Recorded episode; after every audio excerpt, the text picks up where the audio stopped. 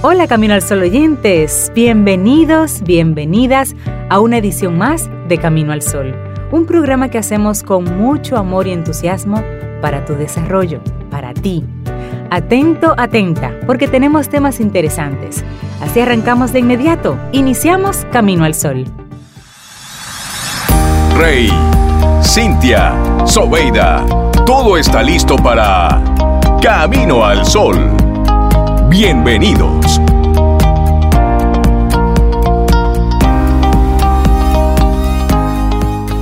La mala educación y la falta de modales.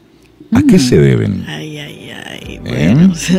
La mala educación se debe en realidad a la falta de educación, de respeto y de civismo.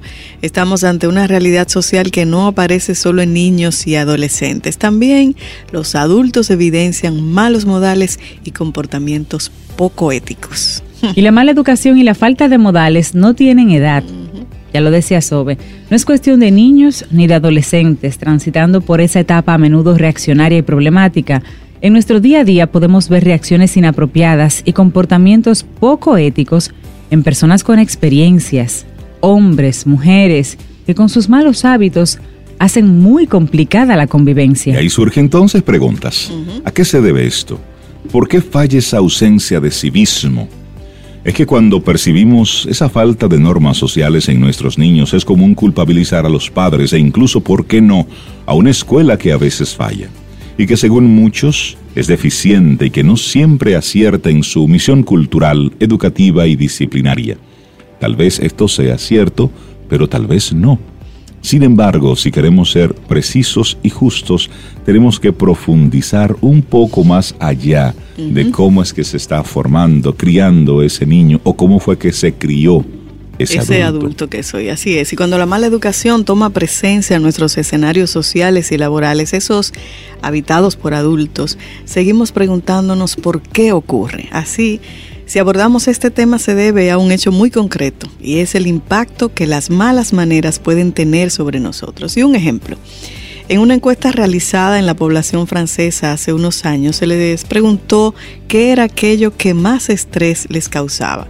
Justo detrás del desempleo se hallaba el comportamiento de las personas, factores como la grosería, la falta de civismo, la falta de respeto o esos hábitos poco eh, cívicos en los entornos de trabajo, era uno de esos elementos que mayor estrés y ansiedad generaba en la población francesa. Y de esta manera, la mala educación preocupa y es un foco de contaminación para la convivencia. Y gritar para hablar, entrometerse en vidas ajenas, interrumpir conversaciones, reírse de los demás, humillar, no respetar el mobiliario, no dar las gracias o incluso estar más pendiente de los móviles que de las personas que se tienen enfrente. Podríamos dar mil ejemplos de esa mala educación habitual y a los que cuesta habituarse. Cabe señalar que no disponemos de datos para saber si estos comportamientos incívicos, como llaman, son más frecuentes que hace unos años o no, pero lo que sí es evidente es que dejan secuelas. De algún modo se nos está olvidando algo importante.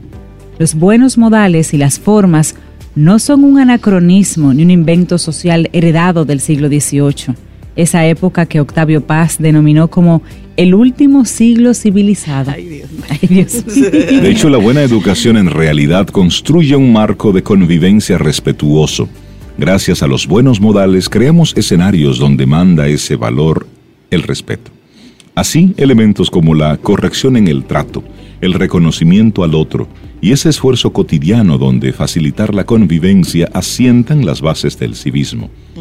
Y los datos, este dato sin duda es tan curioso como cierto. La mala educación, los malos modales y la grosería generan lo que se conoce como un dolor social. Y esto fue lo que la psicóloga Naomi, eh, Naomi Eisenberg de la Universidad de California, quien llevó a cabo un estudio para analizar el impacto de estas dimensiones, descubrió que este tipo de comportamientos tiene un impacto, oigan bien, a nivel cerebral. Wow, y no solo dificultan la convivencia, sino que además duelen, provocan estrés y rompen ese principio social que es el respeto y que nuestro cerebro interpreta como significativo para sentirse bien, para sentirse en calma y en armonía. Pero una pregunta, a ver, ¿Por qué hay personas con malos modales, con mala educación? ¿Por qué? Qué pregunta. Sí. Por lo pronto, Adolf Nietzsche, escritor del siglo XVIII, escribió un libro muy conocido titulado De cómo tratar a las personas. De cómo tratar a las personas. Lejos de ser un trabajo moralista y endulcorado, se alza, según los filósofos y psicólogos actuales, como todo un manual de urbanismo y belleza comportamental que podría servir de inspiración. Porque, ¿qué nutre a la mala educación en la actualidad? porque la vemos en algunos de nuestros niños y sobre todo entre la población adulta. Algunos factores pudieran explicarlos. Bueno, iniciamos con los perfiles de personalidad con patrones narcisistas. Son personas con falta de empatía, que no suelen respetar los límites ajenos. A menudo, las personas acostumbradas a ejercer el poder, directivos, altos cargos empresariales, etc., suelen pasar por, su, por alto sus modales y el respeto ajeno. Ay, Políticos, Sí, sí, funcionarios, agregar, choferes, choferes, motoristas. sí, sí, sí. La lista, ponga usted, vaya Ay, poniendo ay, usted en la lista. Bueno, y la personalidad antisocial también, o ese trastorno antisocial de la personalidad, sería otro ejemplo de este comportamiento, pero llevado a menudo al extremo. Y en este caso es común la, la violación de derechos del resto de las personas. Y por otro lado, el factor educativo.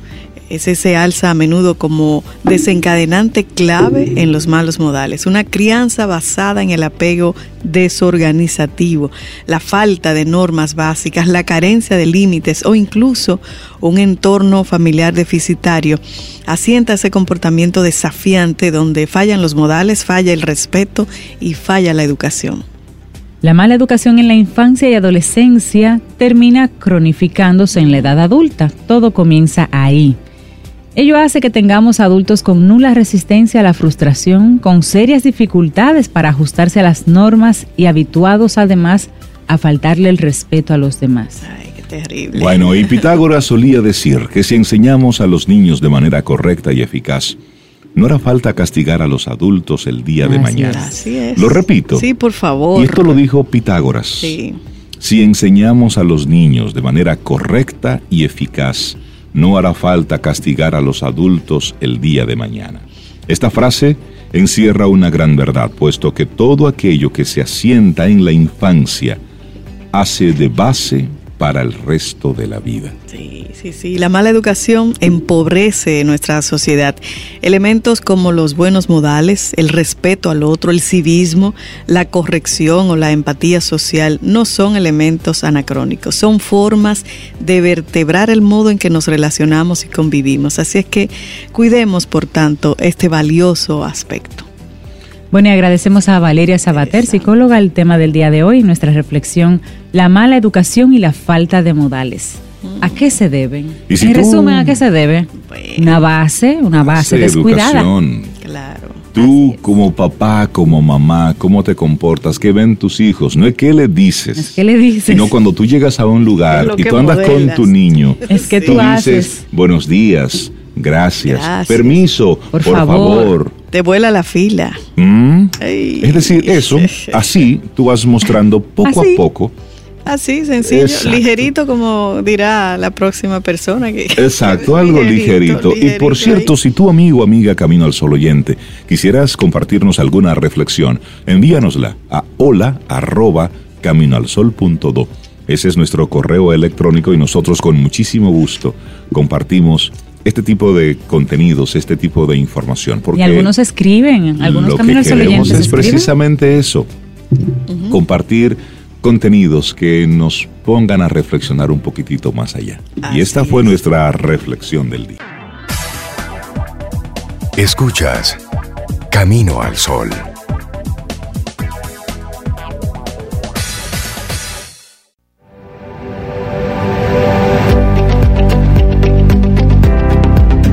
Una frase de R.G. Rich te recuerda, nos recuerda, que el respeto es una calle de dos direcciones. Si lo quieres conseguir, lo tienes que dar. Y dijiste Fénix. Y hoy es jueves. Los jueves son de Fénix. ¡Mírala aquí! Eso. presente. Fénix Pérez. Onta, bebé. Nuestra Hola, coach Fénix. personal. Buen día, ¿cómo estás? Buenos días, muy bien. Qué bueno. Muy Bueno, bien, muy Fénix. contenta de estar aquí, eh, con mucha emoción. Eh, yo no sé por qué, pero es como que es especial. Y, y nada, yo vine a hablarles de, hablarles de una charla sobre el tema que me dio eh, una persona. a tu participación. Ajá, nuestros hijos me invitó a su, a su para cerrar el año con una conferencia sobre ella me da las preguntas, tú sabes, sí, ella no me deja como pensar mucho. Me dice, esta es la pregunta que yo tengo, respóndanosla. Ok. ¿Por qué las resoluciones de fin de año no funcionan? Chan, ¿La chan, qué? chan. Las relaciones. Las res- resoluciones. Ah, resoluciones. metas, lo que tú escribes. Ajá. Resolución. resoluciones. Hay personas que sí, que ya encontraron la fórmula. Entonces, esta eh, ponencia de hoy, de estos 15 minutos, ¡ay, Carola! Perdón, que llega una amiga de mi corazón, te tengo en la mente, mira una cosa, y paso del amor al odio, una cosa. No, pues mentira, te amo, te amo, te amo, Carola. Ya, perdón, señores, que la cabina, esto es en vivo. Esto es en vivo. en vivo. en vivo. Lle- Llenos de amor. Sí, sí. Entonces, finalmente, eh, entonces, nada, voy eh, a hablarles de por qué. O sea, hay personas que han encontrado la fórmula, pero esto va para quienes no la han encontrado aún o para quienes les funciona la fórmula para algunas cosas y para otras no. Por ejemplo, en las corporaciones es muy fácil hacer el plan estratégico eh, no- y ejecutarlo. Digo corporaciones, eh, mil empleados, de ahí para arriba.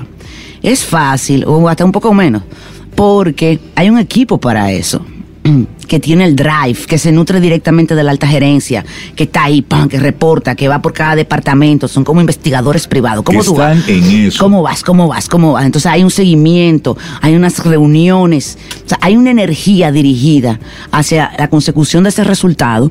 Entonces así, sí, tú sabes, claro. Así sí. Ah, claro. Ah, usted sí, usted sí. no se desvía. Cualquiera- tiene, tiene que explotar una cosa para que entonces... Estudiando cualquiera pasa. Exactamente. Ahora, cuando se trata de objetivos individuales, para yo todos los años hago el Vision Board, el mapa de la prosperidad, que este año no voy a dar el taller, eh, lo voy a hacer en mi casa con mis amigas. Sí. íntimo. Ajá, exacto, entre nosotras, para recortar y cosas y minimizar los regueros, para que limpien también. Porque se hacen muchos regueros. ¿Qué pasa? El mapa, hay personas como yo, que, que como era, ¿no? Que vamos pasando una meta de un momento, de un Ah, sí. año a De un otro. mapa a otro. De un mapa a otro, de un dos. mapa. eh, exacto.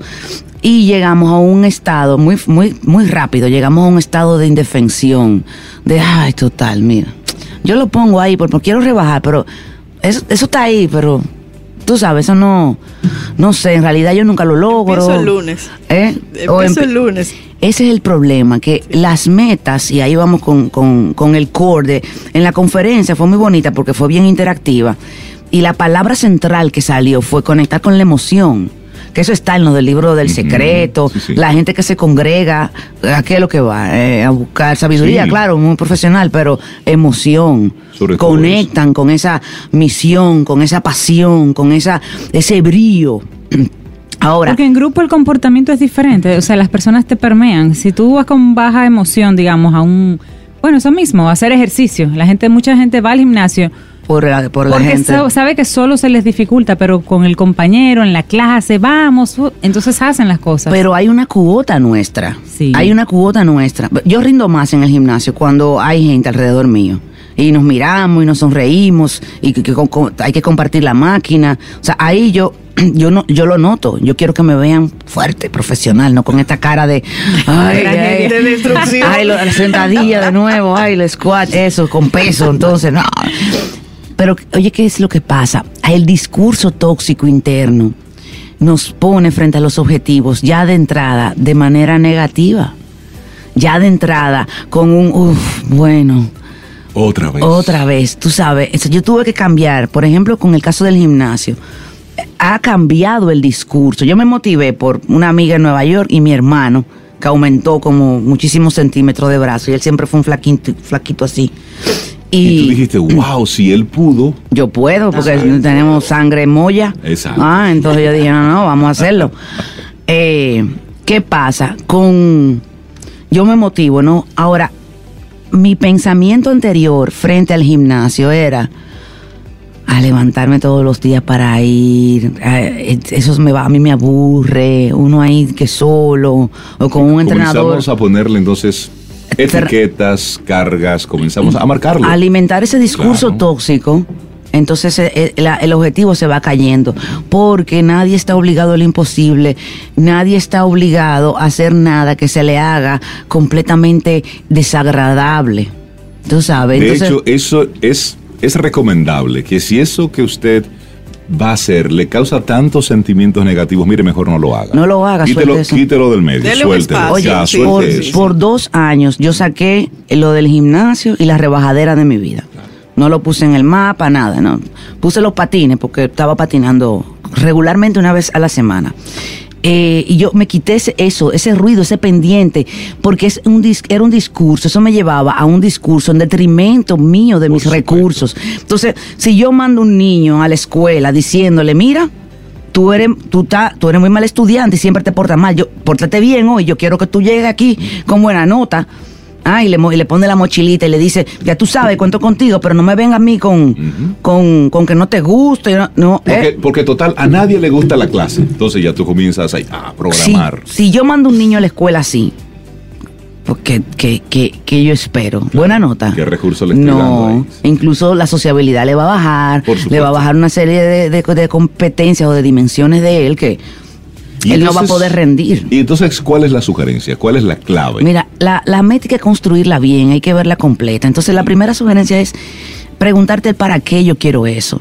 En la charla, eh, yo to- tomé cuatro ejemplos de personas. Eh, hubo. Entonces, ¿para qué tú quieres eso? ¿Para qué? ¿Para qué? ¿Para qué? O sea, de personas que Hazte estaban la ahí. pregunta, ¿para qué? Todos los para qué. O sea, cuando tú te haces el para qué varias veces, terminas en una emoción en una emoción. Ah, quiero libertad financiera. ¿Para qué?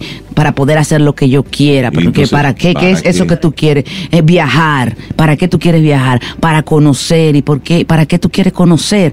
Óyeme, para sentirme como parte del mundo. Entonces, vamos yendo a sentimientos. Muchas veces confundimos la meta con el camino. Claro. Tú sabes, entonces la, la meta no es tener un carro, la meta es llegar al trabajo. Así es. ¿ah? O tener un, un- o poder ir a la playa todos los fines de semana. Esa es la meta, puede ser un carro. Y claro, usted tiene derecho y se vale a tener objetivos materialistas porque vinimos en un cuerpo material. Claro. Usted Y quiere es en la materia que vivimos. Exacto, es aquí que vivimos y el tema de lo del estatus y lo que usted compra, el, el- el- El la filosofía completo, que usted completo, quiera, claro. no importa. Pero sí se vale tener metas materiales. O sea, yo, ok, yo quiero el carro porque yo me quiero sentir. Entonces ahí se va sincerando el objetivo. Yo me quiero sentir poderoso. Buscando yo me quiero sentir. No es ir a la playa que yo quiero, no es llegar al trabajo en el carro, no. Es sentirme independiente. Es que cuando ya que- tú te, te sientas en ese para qué, es fácil desmontar cualquier cosa que obstruya eso que tú quieres. ¿Para qué yo quiero ir al gimnasio? Ir al gimnasio, que ¿qué te es lleva eso? al fin, Sí. a, la, a Para- la fuente de lo que tú realmente supuesto. quieres. Exacto, entonces ahí yo puedo conectar, puedo comenzar a, a- a conectar acciones con un objetivo ya bien formulado Ah, y estar alerta, a estar alerta. Una, una persona que eh, dice, tengo una, una duda, si me voy a, a- un viaje familiar largo o me, o, o- y descompleto lo del apartamento, como la casa que me voy a comprar, o, o no, o no me voy y, y completo. Óyeme, ¿para qué es que tú quieres la casa? ¿Para qué es que es el viaje? ¿Ah? ¿Y qué te va a hacer más feliz? Claro. ¿Y cuál es la fórmula? Entonces hay ¿Cómo varias. se pueden organizar ambas cosas? Usted compra la casa y hace un campamento en el patio. Eh, Exacto, o usted Y saca una porción. ambiente. Porque hay, Muy Cintia, ¿verdad? Para- sí, sí, pero yo sé que tú no lo harías así, porque es que a Cintia hay que tenerla añoñá. A mí. Usted no puede, claro que sí. A, a la, a- usted se tiene que tener añoñado. Ah, es verdad. Mimado. Es verdad, es verdad. Claro. Sí, Usted es no verdad. puede tener un niño todos los días estudiando, yendo a piano, yendo a- y, no, y no lo deja jugar. Y nunca lo deja jugar. de, Entonces, de tanto ni darle a esa disfruta- de tanto ahí, darle, claro, entonces el niño no va a disfrutar, va, va a llegar un punto en que ya llega un hastío, entonces el adulto, ir a trabajar, ir a trabajar, ir a trabajar, ir a trabajar. Espérate, oye, yo tengo veintipico de años trabajando, trabajando, y el otro día me llama papi, que eso yo lo tengo en mi mapa. Eh, mira, Efeni, que tú sabes que tu tío en Constanza. Y yo, ajá, y yo voy para Constanza mañana. Y yo, "Mm, este huevo quiere sal. Y yo, ajá, sí, qué bueno. No, no, si tú quieres venir. Y yo, ¿tú sabes qué? sí. Voy a ir. Yo tengo trabajo, yo siempre tengo trabajo. ¿Y qué? Yo no, no voy a trabajar, me voy a ir con mi papá. Claro. Mi papá tiene siete muchachos, siete y medio. y, Ok. No voy a preguntar. Es que hay uno que vale por uno y medio. y, y yo lo tuve para mí sola, Claro. un día completo. Sí. Eso es un lujo. Oh, con siete hijos. Y ahora los nietos, que parece una olla de palomita de maíz. Eso es, es un lujo, claro. Entonces, yo tengo que conectar con estar bien y, y estoy, ¿qué, ¿qué pasa? Yo estoy ya alerta a cuando se presentan las oportunidades como esa. Claro. Compartir más con la familia, ¿qué es eso? Yo quería meterlo todito en un viaje, irnos para la loma. Todo óyeme, no, Y, eso, y ese compartir con la familia son así, momentos. Exacto, entonces, eh, Muchos de ellos no planificados inclusive. Exactamente. Entonces, para ir cerrando, la, la- lo que pone en, en juego cualquier objetivo es tres emociones principales. La duda, el miedo y la voluntad. Mm, o- Mire, pri- primero la fuerza de voluntad no sirve. La buena voluntad tal vez. Pero la voluntad, la, esa la que dice en el Padre Nuestro, hágase tu voluntad y no la mía esa voluntad, ese, ese empecinamiento. No, tiene que ser así. Así.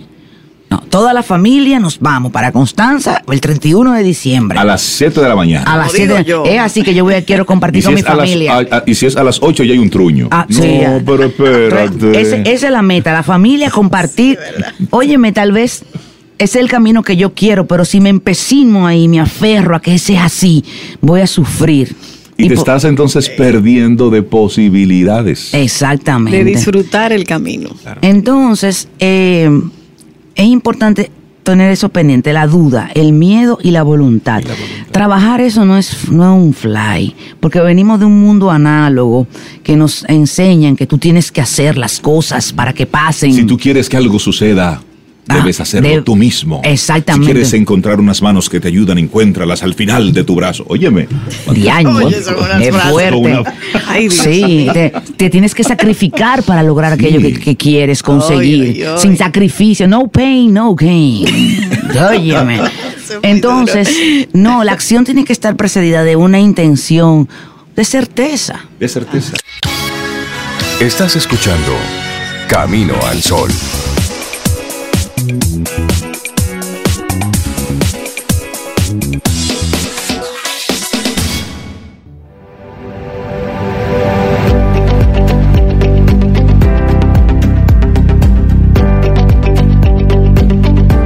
Una frase de J.M. Barry dice, intenta siempre tratar un poco mejor a las personas de lo que es o de lo que consideras necesario. Y seguimos Camino al Sol. Gracias por estar conectados con nosotros a través de caminoalsol.do. Y hoy tenemos un invitado muy especial, con muchísimo cariño lo recibimos cada vez que pasa por República Dominicana. Jesús Izquierdo de World Gay Group nos acompaña. Buen día Jesús, bienvenido Buenos a Camino al. Sol, ¿cómo estás? Muy bien, estoy fenomenal. Estoy contento de la época navideña. ¿eh? Sí, Eso, me ¿verdad gusta que eso que has sí? dicho de las personas, hay que tratar bien a las personas. Y mejor de lo que tú crees. A veces uno dice, no, hombre, yo, yo lo trato bien, pero tratar un poquito mejor de lo bien que tú dices que lo tratas. Yo añadía a las personas de cuatro patas también. So, sí. Sí, y, y de eso hay a mucho las para mascotas. a las mascotas. Bueno, y hoy nos compartes un tema muy interesante, la hipervelocidad del mercado, histeria digital y brecha cultural. Eso es interesante. Histeria. Pero sí, hay una hipervelocidad del mercado. Esto es una locura, Jesús. Sí, es, es- es una locura y además eh, eh, la- el termómetro de la velocidad lo estamos poniendo eh, nosotros, la, la- la sociedad, curiosamente, ¿no? Eh, realmente muchas veces nos quejamos de cómo está cambiando nuestro estilo de vida, ¿no? Con todo el tema de la tecnología, la adopción que la sociedad está haciendo de los nuevos canales de comunicación. Eh, pero nos damos cuenta que realmente eh, lo que estamos haciendo es que cambiar totalmente las reglas del juego, ¿no? De cómo eh, la sociedad interactúa con sus productos y sus servicios, las necesidades que requiere.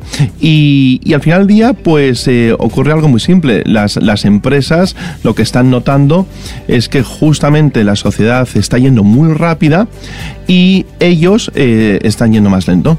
Eh, entonces, esa es la brecha cultural, ¿no? De esta frase que parece casi una película de, Tarantino, ¿no? ¿Eh? Hipervelocidad del mercado, brecha cultural o histeria digital. Y la histeria digital no la tiene la sociedad, ocurre en las empresas, ¿no? ¿Eh? Esa sensación de emociones arriba y abajo, eh, histeria colectiva, dolores de cabeza, sollozos, etcétera, etcétera. No, pues eso ocurre dentro de las empresas, no, no, no, no en la sociedad. No, no entendemos las empresas todavía cómo podemos hacer ese catch, es decir, ponernos a la velocidad de la sociedad en la velocidad que está teniendo de adopción digital. Eh, no, no lo entendemos. Y, y sobre todo no lo entendemos porque claro la sociedad lo tiene muy muy fácil. En, en qué sentido no en el sentido que eh, cuando se lanzan estos productos y esos servicios la adopción es muy rápida y eso de pronto crea un cambio de hábitos y eh, generalmente todo es en torno al, al ámbito de la comunicación pues la sociedad lo que se da cuenta es que le facilita la vida, ¿no? Entonces ese sentido de urgencia es muy muy fácil de adoptar un, cambio porque te facilita la vida, ¿no? Las empresas luego, aunque hemos enlazado algunas, esos productos y servicios que provocan la hipervelocidad en el mercado en la sociedad, lo que ocurre es que la sociedad nos demanda más y ¿qué tendemos a hacer? Eh, generalmente lo que hacemos es hacer un énfasis en la parte estética, que yo le llamo el front digital, ¿no? Que es importante, ¿no? Es decir, el, el interface digital o tecnológico que la empresa tiene que lanzar para justamente poder cambiar el hábito y la facilitación de producto y servicio que la sociedad está pidiendo, en lo que se llama ahora el engagement, ¿no? Y además todo esto en torno a lo que es el vínculo emocional de la Sí. experiencia. Luego se dan cuenta que, oye, mm, está genial, ¿no? Que tú quieras tener un, un bólido Fórmula 1, eh, maravilloso, pero se dan cuenta que de pronto el motor, cuidado, que es que el, el motor, tenemos un motor normalito, tenemos que meter un motor de Fórmula 1, y eso es el, sería el back tecnológico, ¿no? Y luego ya mm, invierten en el back tecnológico, invierten en la parte estética de lo que es la, la- la interacción digital con el, con el consumidor y se dan cuenta que todavía las cosas van- están yendo lentas. Y ahí es para nosotros reflexionar de, de Sí. las diferentes velocidades que estamos experimentando. Una cosa es la velocidad del mercado, pero hay una cosa que es la velocidad de las empresas. Y cada industria tiene una velocidad. Diferente. Pero luego tenemos la velocidad del sistema educativo. Totalmente. Y el sistema educativo tiene dos velocidades, la universitaria, la superior y también la básica. Es decir, tú conciliar todas esas diferentes velocidades ante un mundo que va cambiando constantemente, se, se, se Es un presta reto. como el verdadero reto de esta sociedad, de este tiempo. Eh, eh, totalmente, porque al final lo que necesitamos las empresas es un, un producto eh, vital y el producto se llama talento. Sí, claro. Eh, y realmente, bueno, yo siempre animaría ¿no? a las empresas a tener una, una interlocución con sus gobiernos para decirles, señores, nos- ustedes nos cobran impuestos, parte de esos impuestos los invierten en educación, eh, como mínimo, ya que somos sus clientes, ¿no? Eh, y nos cobran impuestos, como mínimo lo que esperaríamos es que por lo menos nos den en retorno un producto que necesitamos, que es talento, ¿no? Y ahí hago una, una, y ahí hago un paréntesis, tú haces esa propuesta y lo que nosotros Sí. nos despertamos en el día de hoy es que la ADP quiere acortar el periodo, el, el año escolar, para tener más tiempo para, para gozo y para disfrute. Pues- es decir, es una desconexión total con lo que realmente está demandando, solicitando el mercado y el Trabajar. sistema. Hasta mañana es que quieren trabajar. Sí, hasta mañana. Ya. Ujú. Y, eh, yo, yo creo, bueno, eh, la- es- esto, Te es- dejé speechless. Esto es que, es, que eh, es que estamos ya en época navideña, ¿no? Entonces uno, uno- uno tiene que ser elegante, ¿no? Entonces, la- desde la elegancia navideña. A ver, el, el mundo anteriormente, la ventaja competitiva la daba el dinero y la tecnología. Y hoy día no la da el dinero, el dinero y la tecnología, la da el talento y la tecnología. Por Igual supuesto. que te da esa ventaja competitiva a nivel empresa, un país es una gran empresa, ¿no? Entonces, en Dominicana necesitamos las empresas eh, dominicanas, y hablo en primera persona del plural porque, como sabéis, tengo actividad empresarial propia en Dominicana, eh, necesitamos ese producto de talento. Eh, para poder pro- provocar justamente y, y acortar, recortar esa brecha eh, cultural que existe con con el mercado, porque la sociedad dominicana sí está yendo rápida digitalmente. Lo que tenemos que estar a la altura es los empresarios dominicanos y para eso necesitamos el talento que nos den las soluciones, no solamente en el front, sino en el back tecnológico y más importante, en el mid. ¿Cuáles son todas esas herramientas tecnológicas que realmente nos van a facilitar el hacer una bisagra de interacción entre las personas que están en el front y en el back? Hay algunas en, eh, instituciones académicas que están haciendo sus deberes, ¿no? Eh, faltan muchas muchísimas para que, para que lo hagan. Luego, ¿qué ocurre? Pues que tendemos a, a tirar rápidamente de las soluciones externas, ¿no? Cuando vamos, intentamos buscar lo que es un partner tecnológico, nos, que, nos tenemos que ir muchas veces afuera, por, por desgracia, eh, porque eh, no estamos haciendo esa inversión en educación que nos dé el talento, no solamente de, de- de empleados, sino de partners, ¿eh? de, de- de- de- de- de, eh, firmas desarrolladoras o firmas consultoras que puedan aportar. Porque no se trata de... eh, puramente tecnólogos. Se trata de eh, gente eh, tecnológica, pero que tenga desarrollo conceptual para que puedan hacer la interpretación de la estrategia empresarial y convertirlo en una, solución.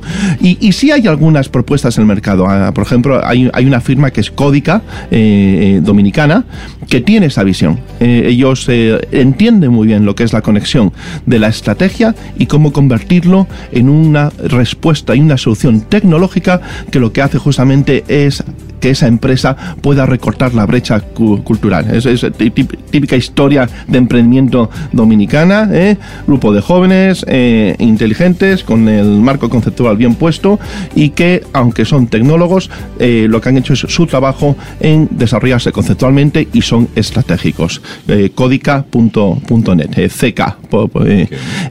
ellos tienen justamente ese discurso y, eh, y ahí tenemos un partner potencial. Pero claro, lo que necesitamos en, en el, lo que necesitamos en, en nuestro mercado es Potenciar muchos más, sí. Muchos más, muchos más. Es que una industria no la desarrolla una empresa.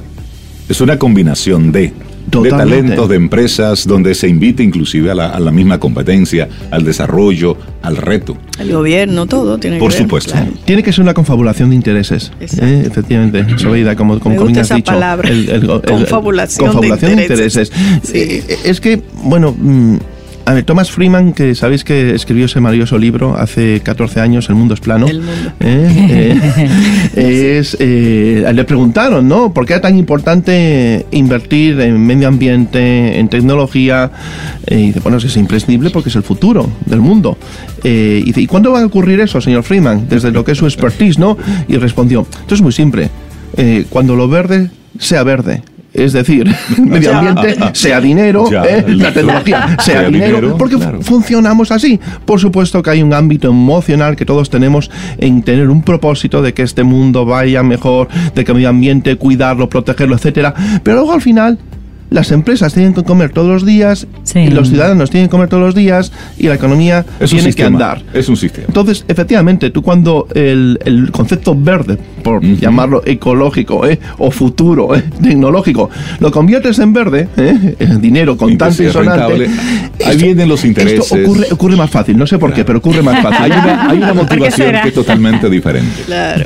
2020, ¿cómo se vislumbra? Pues a, a mí el número me gusta. ¿Te gusta? ¿eh? Sí, me gusta. eh, 2020, 2020, ¿no? Viste, 2020. Eh, pero claro, aquí entramos en otro tema, ¿no? Ya que tenemos visión 2020, ¿no? Que indica eh, eh, realmente una capacidad eh, de visión muy, muy clara. Pues a mí me preocupa mucho también la, la miopía y la presbicia corporativa, ¿no? Pero El ver muy lejos o el no ver muy lejos y el no ver muy cerca. Yo creo que es un, año ¿sí? de, de, eh, excitante e inquietante. ¿Eh? Creo que hay cosas para inquietarse a nivel global porque eh, está ocurriendo en muchos países, ¿no? Desde lo que es eh, un poquito de incertidumbre sociopolítica, Sí. agitación, ¿no? Eh, popular en la región tenemos varios, varios casos, entonces yo creo que nos prestar atención. En Dominicana además tenemos un, un año electoral. Un año electoral además, Entonces, eso por supuesto siempre yo lo que animo a los clientes es, oye, hay que tener escenario B, el escenario A, genial, pero hay que tener. El escenario A lo conocemos, pero hay que tener escenario B. y. hay que seguir soñando, pero hay que trabajar, hay que plasmar, como dices, ese plan B. Hay que tener, hay que, hay que tener esta combinación de, de fe, pero también de prudencia. De prudencia. Entonces, mm, yo creo que es un año para imprimir una velocidad, pero que no se te vaya el acelerador, eh, mm, porque a lo mejor el, el mecanismo del freno funciona diferente. ¿eh? hay que, para adelante siempre, empujar, eh, ejecuta tu estrategia, eh, invierte en tu organización, pero pon más mecanismos de anticipación. Es decir, más que nunca activa lo que es la vigilancia de inteligencia de mercado en tu empresa, activa lo que es la capacidad de, de observar el entorno, activa lo que es esa mirada hacia los competidores, activa lo que es la dinámica de mercado, estar atento de la tendencia macroeconómica, etcétera etcétera, Al final, eh, la capacidad semidina de sociología empresarial eh, te la da lo que es la recopilación de inteligencia e información antes que otros. Anticipa. Jesús Izquierdo de World Group. Muchísimas gracias, Jesús. Gracias a vosotros. Por compartirnos. Y feliz Navidad, Jesús. Feliz, feliz Navidad. Te vaya súper bien, Jesús. Igualmente. Que tengas un excelente día. Muchas gracias. 849-785-1110. Ese es nuestro número de WhatsApp. Escríbenos. Camino al Sol. Hola Isabela, ¿cómo estás? Isabela, ¿cómo estás? Muchas gracias, muchas gracias. Este, hemos cambiado de día, no estoy habituada a jueves a esta hora. Pero bueno, ya empezamos las vacaciones, ¿ves? De Navidad. Nosotros ¿Ya que trabajamos con niños. Sí, ya, ayer fue mi último día. ¿Tú eres de la ADP o algo así? ¿Eh? Yo soy de la ADP. Es mañana. Oye, no, tú felices jugando, tú sabes que está asociado sí, mucho al mismo horario de los chicos. Digo yo, eh, particularmente los niños siguen hasta el, hasta el martes de la semana que viene, pero yo tengo que hacer unas situaciones personales. Pues miren, les cuento. Eh, he oído los temas que han traído los invitados hoy. He dicho, wow, estamos como todos alineados un poquito. Yo traigo un tema hoy que se llama Antes no es mejor. ¿Y qué pasa? Que ayer conocí una persona, bueno, no la conocí, compartí con una persona que me dice que a su hija, hijo de cuatro años, en la escuela lo hacen leer y lo hacen escribir y que cuatro años y que tiene problemas para eh, escribir y, y, yo me quedo pensando, no es algo propio de esa escuela, no es algo propio de este país. En España, de hecho, hacen exactamente lo mismo desde los tres años y digo, pero ¿qué está pasando? ¿Qué nos pasa? ¿Por qué estamos acelerando? ¿Por qué estamos yendo contra la naturaleza de la infancia? ¿Por qué estamos reduciendo la infancia? ¿Qué es esta hipereducación a la que estamos sometiendo? ¿Qué es esta hiperestimulación? Y tú sabes, traje un libro. Bueno, ustedes saben que hay una autora, lo voy a enseñar aquí en. Sí, claro. Hay una autora que yo adoro, Catherine Lecuyer. Siempre hablo de ella, sobre todo con el tema de las pantallas. Y yo quería que, que con la voz maravillosa de Cintia, nos lea una anécdota. bueno, el libro para los que no nos están viendo en live se llama Educar en el Asombro. Catherine, Educar en el Asombro. Sí, Catherine Lecuyer, eh, alguien la debería traer a la República Dominicana. ¿Está en español el libro? Sí, ella, vamos no, a yo, yo, tengo tantas tareas últimamente con eso okay. del centro porque hemos hecho un boom, tenemos muchas familias, estamos tratando Qué de bueno. ajustarnos a esa demanda y realmente ahora mismo yo tengo todos los temas de formación parados, pero yo sé que hay mucha gente emprendedora y esta señora es doctora en educación y es sobre todo es una persona que escribe con un soporte científico y una cultura. Ella tiene una cultura que es que te une hasta frases del principito, ¿no? Uh -huh. Ella empieza este libro diciendo, el de educar en el asombro, eh, la frase del principito que dice muchos adultos se han olvidado de cómo eran cuando eran niños, algo sí, así, ¿no? Sí, sí. Y hace muchas citas desde Platón, Aristóteles, o sea, es una persona con una cultura impresionante y la verdad que, que bueno, yo la sigo en Twitter, también está en Twitter, Catherine Lecoyer es canadiense aficada de Barcelona y tiene muchas charlas eh, y la verdad que tenemos que escucharla por favor, tenemos que escucharla porque eh, es defensora de los ritmos eh, y De sobre las todo- velocidades de- de la- de las y sobre todo de lo que necesita un niño para crecer, porque con esto de la introducción a la tecnología y a las pantallas, yo estoy viendo algo, yo hoy quería traer el tema de las pantallas, pero ya creo que me van a galletear porque es que yo soy No, pues tan- eh, hay que seguir, hay que Sí, seguir dándole. sí, sí, Hasta sí. el cansancio. Y tú sabes por qué? Porque lo que yo veo en consulta es que los padres ya vamos conociendo y como quieran no hacen cambios. Porque sigue siendo cómodo eh, tener la niñera electrónica. Entonces, eh, nos estamos olvidando de lo que, cómo se forma el cerebro de un niño, que es número uno por las relaciones y número dos por las experiencias sensoriales. Y un niño está preparado los seis primeros años, tiene que asombrarse, tiene que, que descubrir por sí mismo, tiene que jugar para poder organizar su pensamiento. Es decir, está, eh, tiene que ir a su propio ritmo. Porque nosotros los llevamos al ritmo de nosotros. Eh, una de las cosas que dice Catherine Lecuyer es que eh, para nosotros los niños son lentos. Tú sabes, y yo pienso cosas hasta como el control de somos. Qué, qué injustos somos porque lo pasamos por nuestros filtros y nuestra velocidad. Exactamente, por eso quería, déjame ver si encuentro lo que yo quería que Cintia leyera. Yo te dije yo, yo- tú lo buscas Sí, sí, con yo esa te lo voz leo tan con bella además. Ay, eh, pero es verdad. Entonces, déjame, mm, mm, yo lo tenía marcado, pero parece que se me desmarcó. Pero bueno, ese, libro como tal, ese libro de, de educar en el asombro. Em, No, aquí está. Es- yo, yo, aunque yo hable menos, quiero que, que tú leas este parrafito. Empieza aquí. Es como lo que diría un niño, ¿verdad? En, lo- en el pensamiento de los niños. Dice, vamos a ver. Mi padre me mueve el hombro mientras estoy profundamente dormido y todavía es muy oscuro fuera. Quisiera acurrucarme en sus brazos mientras ocurre suavemente el despertar, como hago los domingos en casa de la abuela después de la siesta de la tarde, pero no es posible.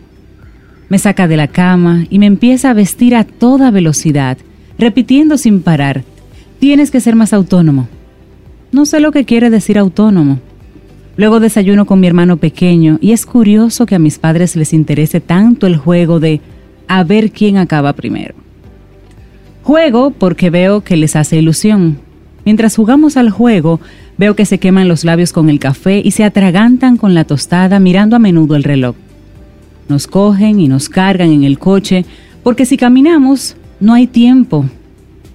Nos llevan a nuestras clases corriendo, a veces porque llegaré tarde al trabajo, otras porque estoy aparcado en doble fila. No sé lo que quiere decir doble fila. Por cada paso que da mi padre, tengo que dar tres, porque tengo las piernas más cortas. Una vez les dije a mis padres que tenía pipí en el coche de camino al colegio y se enfadaron muchísimo. No sé por qué. ¿Es malo tener pipí? Pero lo peor fue el día en que mi madre se enteró de que tenía fiebre antes de subirme al coche. Mis padres se llevaron las manos a la cabeza y hubo un momento de silencio bastante largo. Me dieron medicina y me llevaron al colegio. A media mañana llamó mi profesora a mi madre. Mi tía me fue a buscar y me dejó en casa de la abuela. Entonces estaba muy contento, porque mi abuela me cuidó. Bueno, esa lectura es súper eh, impresionante porque nada es totalmente real de lo que la vida de los niños Esa es. velocidad. Hay un video, ¿se acuerdan? Una vez lo traje que se llama A Like también. Es un video que Sí. empieza en blanco y negro y es el papá que lleva al niño al colegio y el niño se va asombrando de todas las cosas, pero el papá sigue, sigue, sigue, porque los niños viven en el momento presente. Nosotros los adultos, o sea, somos como, ah, eh, como distemporales, por decir una palabra. Los adultos vivimos en el momento después. De hecho, Catherine Lecuyer, en uno de sus libros, no me acuerdo si es este o otro, que tiene de Educando en la Realidad sobre las pantallas, dice, cuenta una anécdota de un niño que le decía a sus padres, eh, a su mamá, mamá, cuando estoy en el coche, ¿dónde debo estar? Y entonces la mamá no tenía, y cuando estoy en la cocina, ¿dónde es que debo estar? Y la mamá le decía, pero ¿cómo así? Bueno, porque cuando tú, cuando yo estoy en el coche, tú me dices, corre, que tenemos que estar en el colegio. Cuando estoy en la, Ay, llegando a la casa, ay. te tienes que ir a cepillar. Eh, y cuando estoy cepillando, me corre que te tienes que ir a dormir. Entonces, claro, nuestro sistema eh, mental nuestra configuración mental está siempre en el futuro. Increíble que ni siquiera existe el futuro. Y el del niño está en el presente y estamos completamente desfasados. Entonces vivimos una exigencia, incluso ella hace un otro ejemplo que a mí me encantó, de que ella escuchó en la calle un papá que le está enseñando las marcas a un niño de seis años de los carros. Empieza, este es un SEAT, este es un Volkswagen, este es un BMW, este es mejor que este. Y dice, ella se queda como en shock y dice, pero ¿cómo es posible? Entonces parece que le pregunta, no sé si la anécdota es de ella, pero está en el libro. Y, el papá le dice, no, es que él quedó eh, eliminado en una lista en la escuela de quienes se sabían las marcas de los coches. Entonces yo decía, pero ¿cómo es posible que tú hablas de un bullying de marca que a los seis años ya los niños empiecen a discriminar del que conoce a marca? O sea, y la verdad que todo el tema de las pantallas, em, todo el tema tecnológico, todo el tema del consumo, es, un, es una manipulación que nos tiene la sociedad de consumo, las grandes empresas, y nosotros estamos respondiendo a ellos. Incluso, decía ahorita en el control de pipí eh, y de pupú, a los dos años las maestras dicen, ya, vamos. Pero señores, quiero que entendamos algo. En desarrollo, lo normal es la diferencia.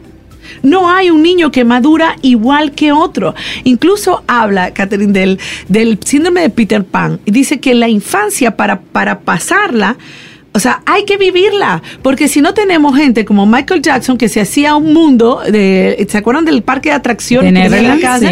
porque él rápidamente fue exigido a trabajar. O, cantantes como Justin Bieber o como muchos eh, artistas que son infantil, eh, el de Home Alone, ¿se acuerdan? También, que desde chiquito fue muy... Macaulay Culkin. Sí.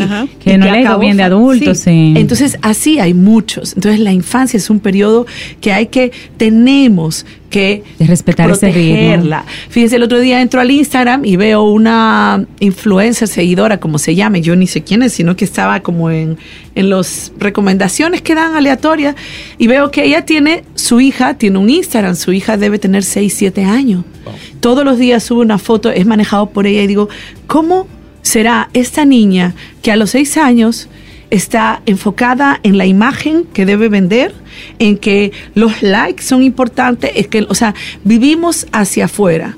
Y la verdad que los grandes creadores, los grandes pensadores, como el mismo Einstein, que aprendió a leer a los ocho años, tienen que, no tienen que atiborrarse de datos. Lo que nosotros entendemos en la hipereducación es que hay que atiborrar de datos a los niños. No, los grandes creadores vienen cuando ha habido calma, ha habido silencio, ha habido asombro, capacidad de maravillarse y ha habido sobre todo un ritmo lento que les permite construir el pensamiento, claro. no replicarlo.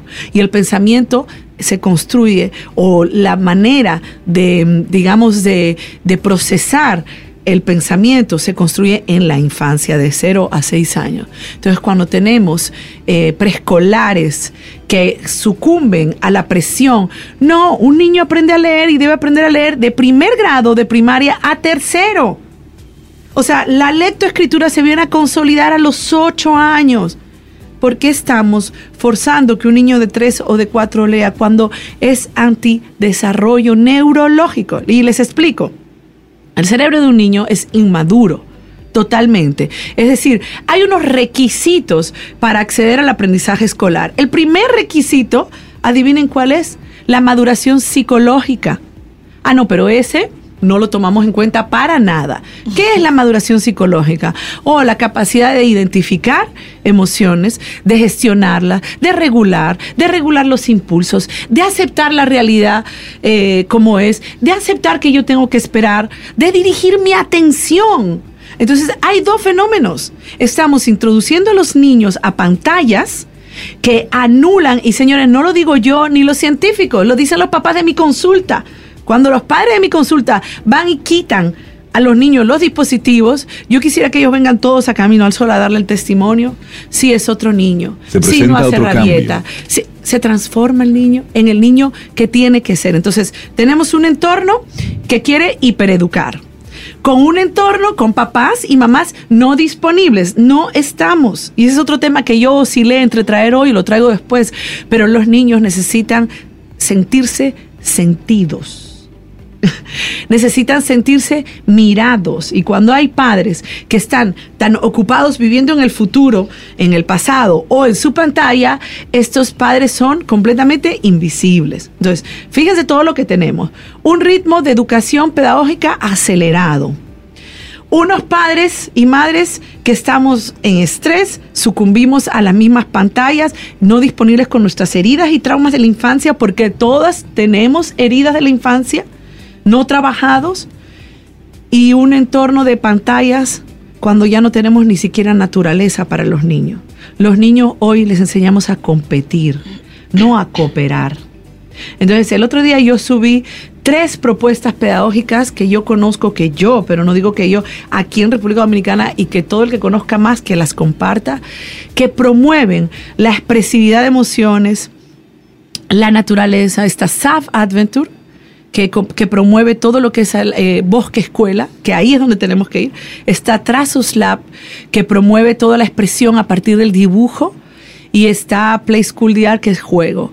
Y bueno, nosotros felices jugando promovemos todo eso, pero desde la mirada terapéutica. Lo que nosotros estamos promoviendo es que todas las actividades extracurriculares no sean chino, mandarín, eh, inglés, sino que de 0 a 6 años sea expresión de emociones, movimiento, creatividad, calma, silencio y respeto por la naturaleza del niño. Este tema se ha quedado muy corto, es un tema que tenemos que retomar, no sé si hoy ya es la última, claro que sí. porque queda muchas cosas en el aire, muchas cosas hacer conciencia, protejamos a cada niño o niña, protejamos cómo se desarrolla el niño y bajemos el ritmo.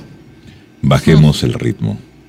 Isabela Paz de Felices Jugando, muchísimas gracias por compartir durante todo este año estos temas. y aunque el tema hoy se quedó corto, pero estoy seguro que se sembró en más de un padre, en más de una madre. Porque no podemos eh, cansarnos de tocar este tema. Que tengas un preciosísimo día. Gracias. feliz Navidad. Gracias. Siente y disfruta de la vida. La vida. Camino al sol. Camino al sol. Una frase de Víctor Hugo te comparto. Dice, la distancia más corta entre dos personas es una sonrisa.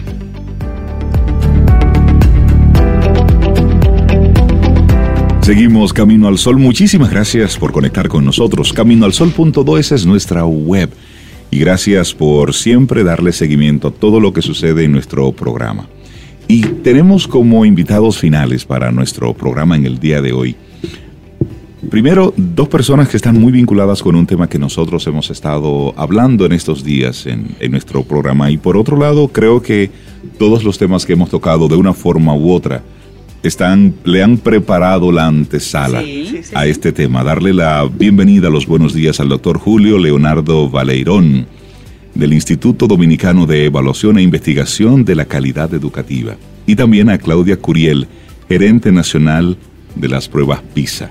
Buenos días, bienvenidos a Camino al Sol. Bueno, buenos días, bienvenidos. Eh, gracias por la, por la invitación. La verdad que yo siempre los escucho a ustedes. Ah, pues el, el, profe Camino al Sol oyente, qué Iniciar el día con ustedes es otra cosa. No, y el profe me pasa música a veces así. Te comparte sí, unas ollitas ahí, unos clavos que él tiene. Bueno, el tema, el tema para, por el cual venimos, ojalá que otro día vengamos por otro tema, pero por el tema que venimos, PISA 2018, yo creo que hay muchas miradas a PISA 2018. Y nosotros pretendemos a ustedes cambiarle la mirada. Okay. Es decir, yo digo que a veces las buenas, las malas noticias son buenas. Sí, porque nos ponen una mirada diferente. Porque nos ponen, nos, nos deben poner en una actitud distinta. Es decir, en el país tenemos 27 años de reforma, desde el 92 para acá. De reforma educativa. De reforma educativa. Hemos hecho un montón de cosas y el país ha invertido muchísimo dinero. Y, ahí en, todo, en todo esto queremos un poco poner en contexto y aprovechar que Claudia está aquí. Nos gustaría conocer qué son las pruebas PISA. ¿Cuál es su importancia? Bueno, las pruebas PISA son unas pruebas internacionales estandarizadas. Eh, la Organización eh, de Cooperación Económica eh, las lleva a cabo desde el año 2000 nosotros como país decidimos participar en el 2015 y ahora en 2018. Eh, son pruebas aplicadas a estudiantes de 15 años en una muestra representativa de centros educativos a nivel nacional eh, y pretenden informar al país y dan resultados país, o sea, eh, para evaluar el sistema educativo y, para apoyar en la toma de decisiones que permitan. Has dicho algo interesante que me gustaría volver ahí. Nosotros decidimos participar. Es decir, las pruebas PISA no es simplemente una especie de ranking donde todos los países entran. Cada país elige si quiere ser medido o no. Por supuesto. ¿Cuál fue el resultado de esa primera medición a la que nosotros nos expusimos en el 2015? Bueno, los resultados del 2015 no son muy distintos a, los, resultados que tenemos ahora, como sabemos. Eh, realmente eh, la importancia de la prueba también, además de, medirnos en la parte cognitiva, eh, saber cómo nos vamos desempeñando en matemática, en lectura, en ciencias, es obtener información de contexto. es decir, ¿cómo estamos nosotros? Entonces yo lo veo como un acto de valentía. Claro. te, voy a dar un dato en ese sentido, que acorde con lo que ustedes estaban diciendo. En el estudio PISA 2018 sucedió un fenómeno muy curioso. Que los países de América Latina quedamos en el primer lugar entre eh, los estudiantes resilientes. ¿Cómo así? ¿Cómo así? un 12% de los estudiantes del quintil más pobre tienen calificaciones por encima del quintil 5. Ese es un dato. Señores, ese es, un, dato, importante. Es un dato importante. Es decir, jóvenes, jóvenes de condiciones de pobreza, de escuelas pobres, tienen resultados altísimos. Más altos que lo del quintil 5, que es el quintil socioeconómico más alto. Y eso se, reseñó en el, en el informe de PISA, poniéndolo clarísimo. República Dominicana tiene 12% de niños resilientes. Es decir, que... en el 2015, 0.4. Ah, en el 2015 ah, 0.4. Entonces estamos hablando de en solo tres años un cambio importante. Entonces resaltamos lo oh. malo. ¿Eh? Resaltamos lo negativo. Y resaltamos lo negativo. Y no nos damos cuenta de, ahí, del es valor. Es importante verlo. Claro. Y por ejemplo, eh, nosotros decíamos, eh, hablamos sobre este tema en un momentito. ok, tenemos los, los más bajos resultados en la prueba para el país lo importante no es si estamos en el primero, segundo o tercer lugar, no importa. Es saber qué nos pasa. Exacto. Es que nos den un buen diagnóstico, que nos digan, miren, eh, ustedes tienen fortaleza, ustedes tienen debilidades, estas son sus fortalezas, estas son sus debilidades. Por ejemplo, si uno coge el diagnóstico que da la OCDE en el informe que nos mandó, dice, República Dominicana tiene una declinación en lectoescritura, pero está estable en matemática y ciencia. Okay. Es decir, no hay diferencia significativa entre lo que pasó en el 2015 y lo que está pasando en el 2018. Okay. Cuando uno ve países, por ejemplo, a mí me sorprendió, y tengo el informe ahí, se lo puedo leer, como Finlandia, dice, es un país que sistemáticamente va bajando sistemáticamente va bajando. va bajando sistemáticamente. O sea, y se está vendiendo como que es el modelo educativo. entonces uno dice, claro, tiene buenos resultados, altos resultados, pero desde el 2000 al 2019 progresivamente va bajando. Y ellos lo señalan, va progresivamente bajando. Estados Unidos, un país que invierte muchísimo, pero se mantiene estable. Por ejemplo, Estados Unidos siendo el país, la potencia de la ciencia, entre el 2000 eh, creo que entre el 2000, el 2000 y el 2018, en ciencia, ¿cuánto aumentó? Un punto. En 18 años. De 500 a 501. Entonces uno dice, wow. Claro, PISA es una prueba que cada aplicación la vara se hace más alta. Tengámoslo claro. Esa vara ellos la suben. Entonces uno dice, eh, cuando decidimos, cuando decidimos participar en PISA, sabiendo que la vara de PISA es muy alta, pensábamos que la íbamos a saltar. Es como que, como que yo ahora, a mis 70 años, yo diga, yo voy a hacer 100K. sí, claro, es estar conectado yo puedo, con la Yo puedo tomar la decisión de ir a un 100K. No, y hacerlo, pero le va a tomar tiempo. Ahora, ¿cómo yo voy a llegar al 100K? Yo voy a llegar a lo mejor gateando y a, y a mis amigos de, de 18 años, mi, el hijo mío con 30 y pico, él va a llegar. ¿Eh? y va a llegar en tantas horas y yo voy a llegar a mi paso En tres semanas. en tres semanas. Pero yo decidí, yo, yo decidí hacer eso por orgullo personal. Y ahí hay un dato interesante, porque realmente el que tú como país elijas el participar, por un lado, en las condiciones nuestras es un acto de valentía, es un medirme con los demás a ver en qué, en qué posición estoy, porque lo que no se mide no se puede mejorar. Eso fue lo que planteó el, el- el ministro anterior cuando asumió el entrar a las pruebas pizza. Y en ese mismo sentido, nosotros estuvimos compartiendo una investigación que la publicó BBC Mundo. Y ellos ponían un poquitito en, tela de juicio el método.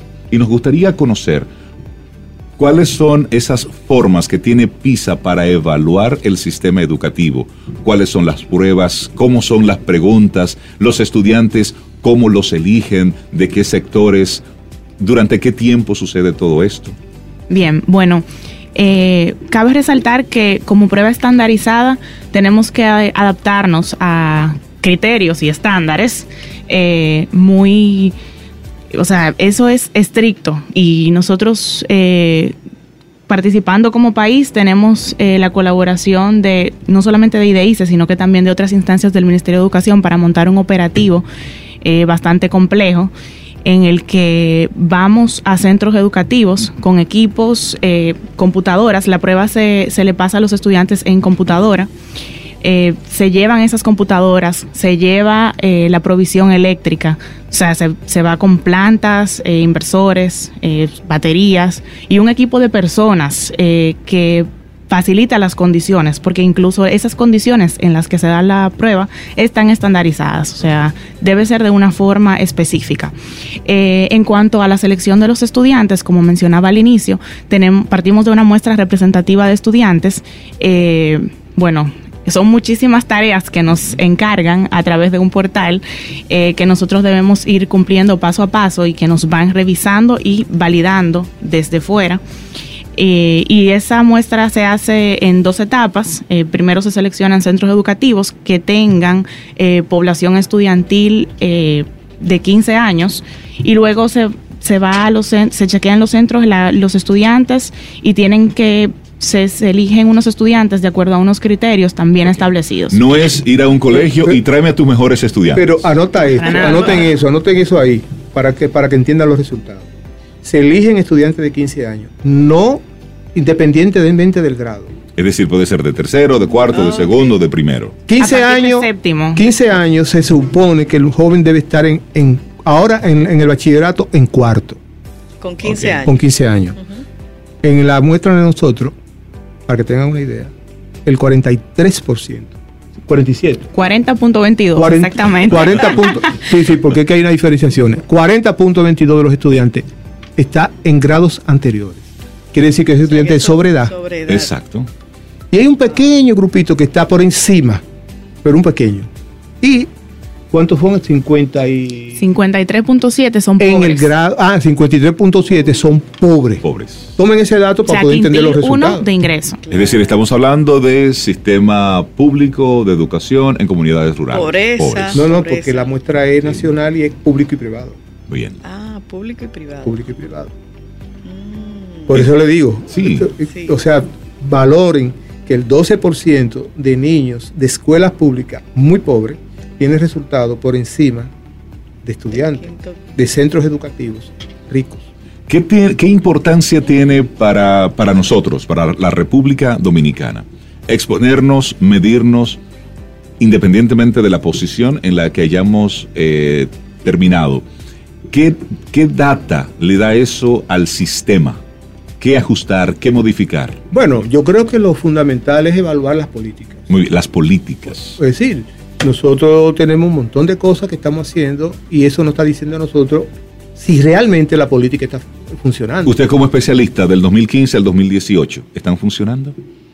Mira, Viendo los se están haciendo muchas cosas, pero uno dice, se- se- parece ser que hay que mirar la política, la ejecución de la, La política. ejecución de la no, política. No la política, la ejecución de la política. Por ejemplo, el ministro dijo un dato muy interesante ayer en la reunión del Consejo Nacional de Educación. El año pasado invertimos 4.800 millones en formación docente. 4.800 millones de pesos en formación docente. Y uno dice, caray, pero tanto dinero, ¿dónde están? ¿y dónde están los resultados? Bueno, definitivamente se están haciendo cosas hoy en formación docente que los efectos los vamos a ver más, más adelante. Claro. Por ejemplo, el Instituto de Formación Docente Salomé Ureña, por primera vez en el país, un maestro está siendo formado 40 horas a la semana. ¿Qué carrera tiene eso? Medicina. Sí. Medicina. 40 horas a la semana. Los estudiantes se pasan 8 horas diarias allá, trabajando, y en biblioteca, en laboratorio, eh, haciendo un montón de cosas dentro del instituto. Uno espera que esa formación transforme al docente dominicano. Pero eso empezó hace tres años, cuatro años. ¿En qué tiempo? Son cinco años que dura la carrera. ¿Y en qué tiempo se ven los resultados, los cambios, las inversiones en el sistema educativo? No, eso es un tema a largo plazo. Depende también de la política. Por ejemplo, yo siempre digo, construir escuelas es rápido. Y alguien dice y critica la construcción de escuelas porque eso, es, eso no es lo que funciona, no sé qué, no sé cuánto. Sin embargo, yo digo lo siguiente. De pronto, la, la, eh, la tasa de cobertura en el sistema educativo se ha incrementado de manera significativa. ¿Pero por qué? Porque hoy los muchachos de los, de los barrios y de los, y de los campos tienen una escuela. Y tienen la posibilidad de ir a una escuela. No tenemos al maestro, no tenemos todo el material que tú quieras, pero tenemos un muchacho en la escuela. Tenemos, ellos, él tiene, por lo menos el espacio escolar lo tiene ahí. Tenemos que habilitar el espacio escolar. Ah, yo estoy de acuerdo con eso. Hay que habilitar el espacio escolar. Pero es interesante, es interesante que, que digamos, es un país que ha crecido en la cobertura. Ojalá podamos llegar al 100% de cobertura. Todavía tenemos deudas muy serias en media, porque en media el abandono es muy alto. Sí. El abandono es muy alto. Pero tenemos, eh, está por encima del 70% la cobertura en media y hace poco era menos del 50%. Señores, eso hay que, eso hay que aquilatarlo como país, darnos cuenta del valor que tiene que jóvenes adolescentes están en un centro escolar, no están en la calle. Ahora el 70%. Aspiramos que sea dentro de poco el, El- 90% claro. y Luego que el pasemos al 100%. 100%. Eso, es- eso se debe a la construcción de aulas. Y esa es una política inmediata. La calidad, la calidad es un poco más a largo plazo, porque implica un maestro también con competencia Claro. formado. entusi- bueno, le voy a decir una cosa. Usted, estamos hablando de felicidad. Dicen los niños, los jóvenes en, la encue- en la, en la encuesta PISA, porque se le aplica un cuestionario a los estudiantes. Los estudiantes de, de PISA 2018, que dicen, que dicen, mi maestro me entusiasma, mi maestro me motiva, mi maestro me enamora para que yo aprenda, tienen 19 puntos más que los otros. Wow. Oye, 19. Esa es la clave. 19 puntos más que los otros en promedio. Entonces, eso significa, fíjate el efecto del entusiasmo. Sí, Fíjate el sí, efecto de yo tener un maestro que me está diciendo a mí, yo creo en ti, Sí. Sí, tú eres sí, bueno, sigue para adelante, Sí. aprende, que esto es- y que me entusiasma. Eso solo crea 19 puntos más. Y entonces yo digo, eso es un intangible. Por supuesto. Sí, sí. Posiblemente eso, es más, yo no he encontrado una política de- que diga, vamos a promover el maestro entusiasta, pero eso es política porque se hace. Porque hay un reporte, hay estudiantes que me dicen a mí, mi maestro me entusiasma, mi maestro me enamora, mi maestro me Y motiva. que ellos lo ven eso como un valor Claro. importante para Oh. su desarrollo. Claro. Y a propósito de eso, las pruebas. ¿Cómo se formulan las preguntas? En la parte de lógica matemática ahí tenemos una ecuación de tantos grados. ¿Cómo, cómo se manejan las diferentes preguntas? ¿Cómo es eso para poder ver y medir? Sí, hay una parte técnica, la voy a dejar a, a Claudia, pero voy a decirte lo siguiente. PISA no mide conocimiento, mide la aplicación del conocimiento.